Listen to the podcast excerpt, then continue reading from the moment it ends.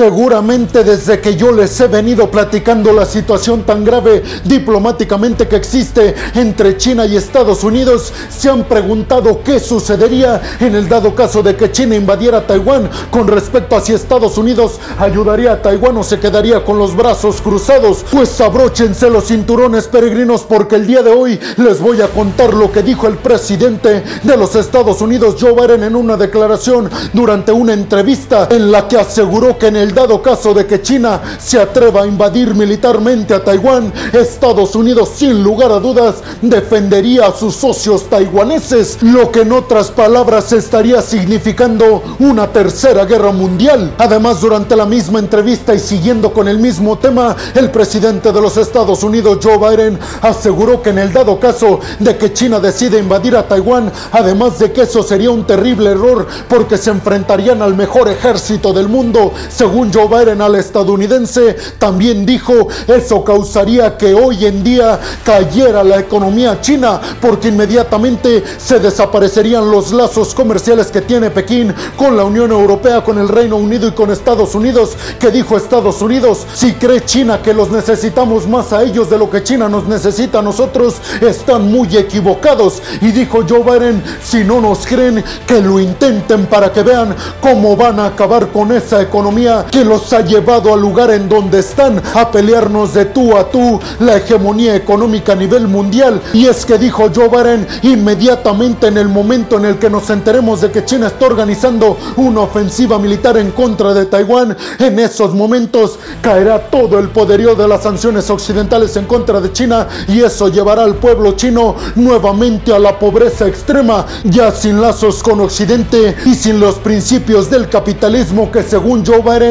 llevó a China a estar en la órbita de las potencias mundiales. Obviamente China se pronunció inmediatamente al respecto cuando se enteraron de estas palabras del presidente de los Estados Unidos, Joe Biden, y dijeron desde el gigante asiático, es increíble que Joe Biden y en general los altos diplomáticos estadounidenses no estén respetando la política de una sola China, cuando por un lado nos están diciendo que la respetan y por otro lado están dando este tipo de declaraciones en donde aseguran que irían en contra de nosotros por Taiwán cuando no se trata de un territorio autónomo, sino de un territorio que nos pertenece a nosotros. Así lo aseguraron desde el gigante asiático, pero también dijeron que este tipo de declaraciones son gravísimas para dañar todavía más las ya de por sí dañadas relaciones que tienen Estados Unidos y China diplomática y militarmente hablando también. Y al mismo tiempo dijeron desde el gigante asiático específicamente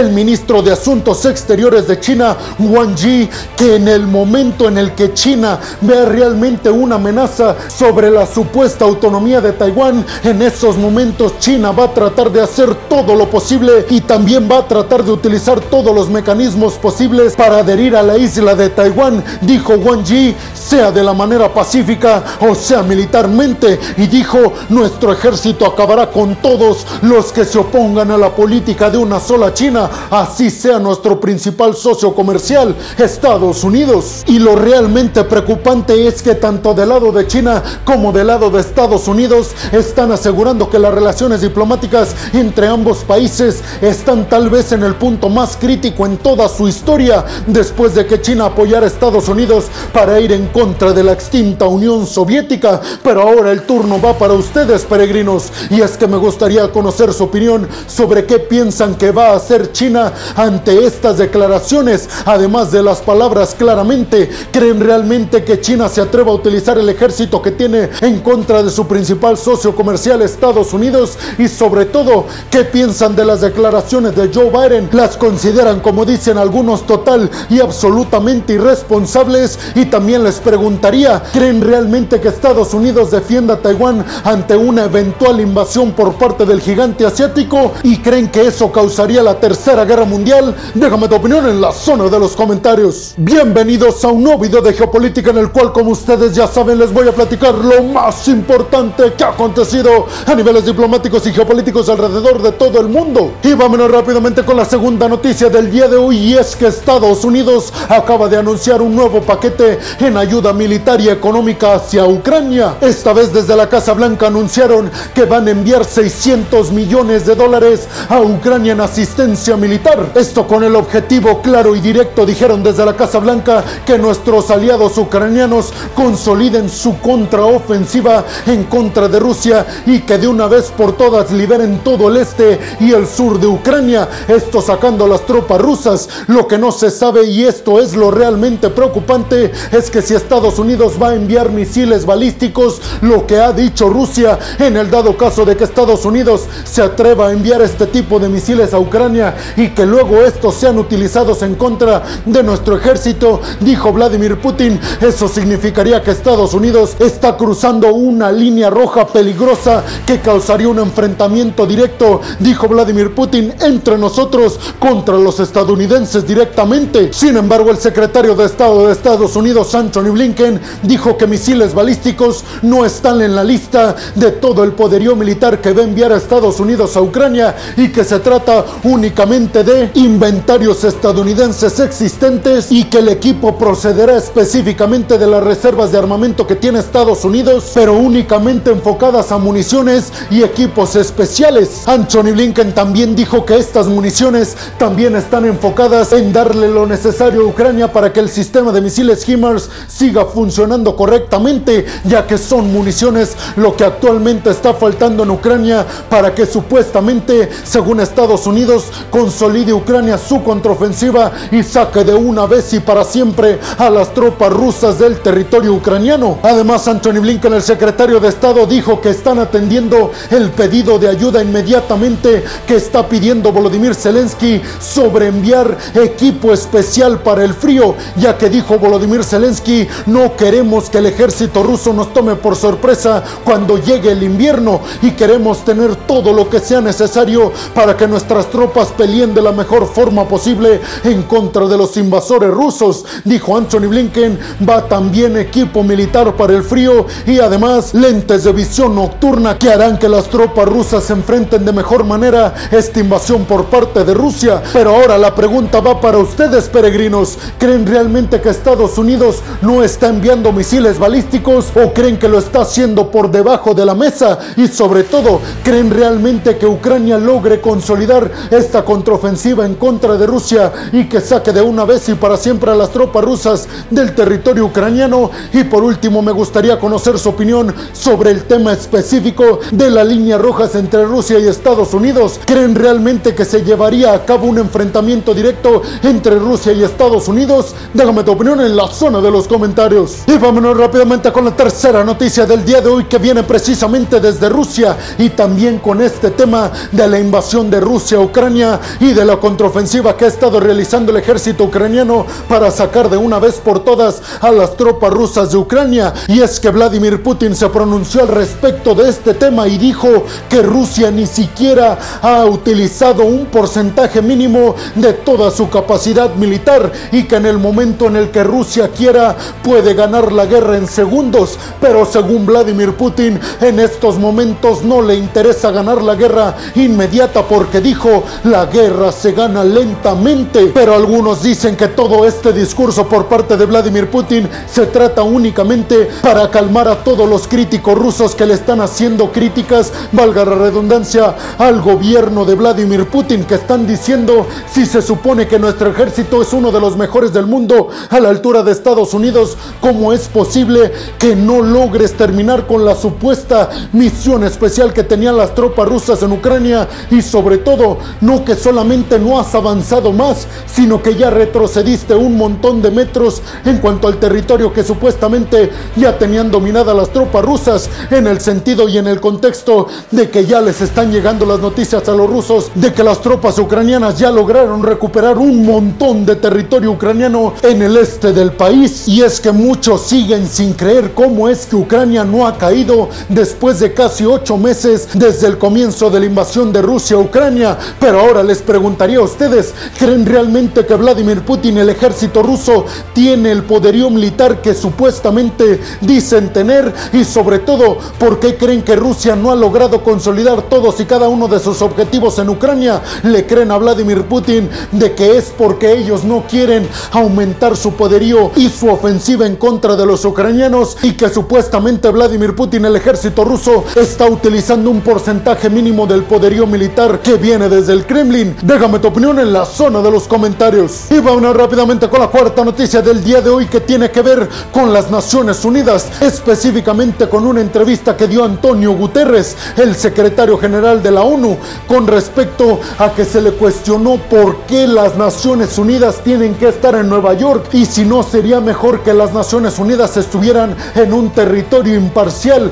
llámese Suiza, por ejemplo. Ante estas declaraciones, Antonio Guterres dijo que no tiene planeado ni él ni nadie en las Naciones Unidas mudarse a otro país que no sea Estados Unidos y a otra ciudad que no sea la ciudad de Nueva York, porque dijo, esta ciudad fue donde se fundaron las Naciones Unidas con el propósito de evitar que este tipo de conflictos como el del este de Europa entre Rusia y Ucrania sucedan, pero específicamente el cuestionamiento al secretario general de las Naciones Unidas venía encaminado porque según Rusia y China y además de Venezuela, Irán y aquellos países que están en contra de Estados Unidos, están denunciando que Estados Unidos utiliza este tipo de visados para que entren diplomáticos a su país, específicamente a las Naciones Unidas, como un arma en contra de estos países sancionados por Estados Unidos. Ante eso, Antonio Guterres dijo que eso no tiene nada que ver porque en el momento en el que las Naciones Unidas solicita que un representante sea de cualquier país entre las Naciones Unidas,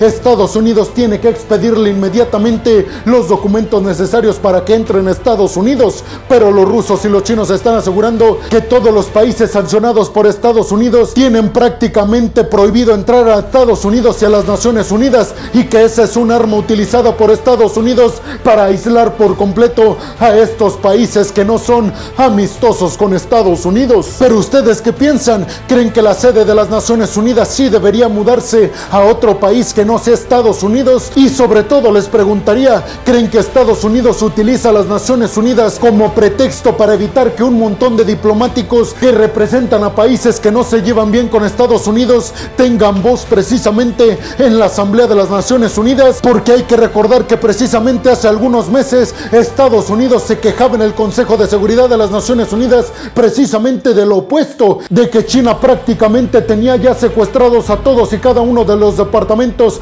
de las Naciones Unidas y que ya no escuchaban a ningún país que no fuera el gigante asiático. Pero el turno va para ustedes. Déjame tu opinión en la zona de los comentarios. Y vámonos rápidamente con la quinta noticia del día de hoy. Es que Total Energies acaba de aprobar una inversión de 706 millones de dólares en Argentina. Y es que esta gigante francesa en el tema energético, específicamente en el tema del gas natural, está proyectando esta inversión en Argentina para lograr explotar y extraer los recursos energéticos que tiene Argentina, específicamente el gas natural. Y es que el acuerdo parece ser que es que de un montón de empresas, tanto estadounidenses como de la Unión Europea, inclusive británicas, inviertan en Argentina con el propósito de extraer y explotar los recursos energéticos del país para que después estos sean vendidos a los países que ayudaron a explotarlo y que en los próximos años Argentina logre sustituir a Rusia como uno de los proveedores de gas natural más importantes en Occidente. Sin embargo, hay que recordar que el gobierno de Alberto Fernández en Argentina ha sido muy criticado no solamente por la situación económica por la que atraviesa Argentina, sino también porque está muy cercano al Kremlin y a China. Entonces yo les preguntaría, ¿creen realmente que Argentina se atreva a traicionar a Rusia y a China sustituyendo precisamente a uno de estos países como proveedor de gas natural en Occidente? Déjame su opinión en la zona de los comentarios. Y vámonos rápidamente con la sexta y última noticia del día de hoy y es que la jefa del Comando Sur de Estados Unidos se reunió en Colombia con Gustavo Petro. Esto con el objetivo de que Estados Unidos quiere que las relaciones militares entre Colombia y Estados Unidos no cambien con el cambio de administración que se dio con la llegada de Gustavo Petro a la presidencia colombiana. Y es que Laura J. Richardson, la jefa del Comando Sur estadounidense, aseguró que Colombia es un aliado estratégico no solamente de Estados Unidos, sino también de la OTAN y que Colombia es un aliado imprescindible para que Estados Unidos siga manteniendo la paz en toda esta región de Sudamérica y Latinoamérica. Desde Estados Unidos anunciaron que la jefa del Comando Sur se reunió no solamente con Gustavo Petro, sino con un montón de diplomáticos de altísimo nivel de Colombia, precisamente para hacer todo lo posible para que las relaciones militares entre Estados Unidos y Colombia se mantengan al menos como están hasta estos momentos. Esto se porque hay que recordar que Gustavo Petro durante su campaña prometió cambiar un montón de cosas en las relaciones con Estados Unidos y algunos piensan que uno de los sectores en donde van a haber más cambios es precisamente en el sector militar. Sin embargo, Gustavo Petro hasta estos momentos dijo que no va a hacer ningún cambio a la política militar que tiene Colombia con Estados Unidos. Pero ustedes qué piensan? ¿Creen que Colombia siga siendo un aliado cercano de Estados Unidos y del bloque de la OTAN militarmente hablando? ¿O creen que esto cambiará en los próximos años con la llegada de un izquierdista a Colombia? Déjame tu opinión en la zona de los comentarios. Y bueno, hemos llegado al final del video del día de hoy, peregrinos. Les quiero agradecer muchísimo el que hayan llegado hasta este punto del video. Además, les quiero recordar que me ayudarían muchísimo compartiendo este video en todas y cada una de sus redes sociales, dejándome su like y también dejando su opinión en la zona de los comentarios. Además, les recuerdo que si están escuchando esto desde Spotify, no se olviden de seguir al podcast si están viendo esto en Facebook o en Instagram. Además de compartir el video, tampoco se olviden de seguir y de darle like a la página. Por último, les recuerdo que si están escuchando y viendo esto desde YouTube, tampoco se olviden de suscribirse al canal y de activar la campanita para que les lleguen todas y cada una de las notificaciones cuando subo un video nuevo de geopolítica o de otras cuestiones a mi canal. Y al final de cada video, peregrinos, y como siempre me gusta hacerlo, les quiero agradecer muchísimo porque este proyecto y este video que yo hago para todas y todos ustedes es únicamente posible gracias al apoyo que recibo por parte de todas y de todos ustedes cuando comparten mi video, cuando dejan su opinión en la zona de los comentarios o cuando le dan like. Sin ustedes, este proyecto simple y sencillamente no sería posible. Así que muchas, pero muchas gracias peregrinos. Sin más por el momento, nos vemos en el siguiente video de Geopolítica. Hasta la próxima.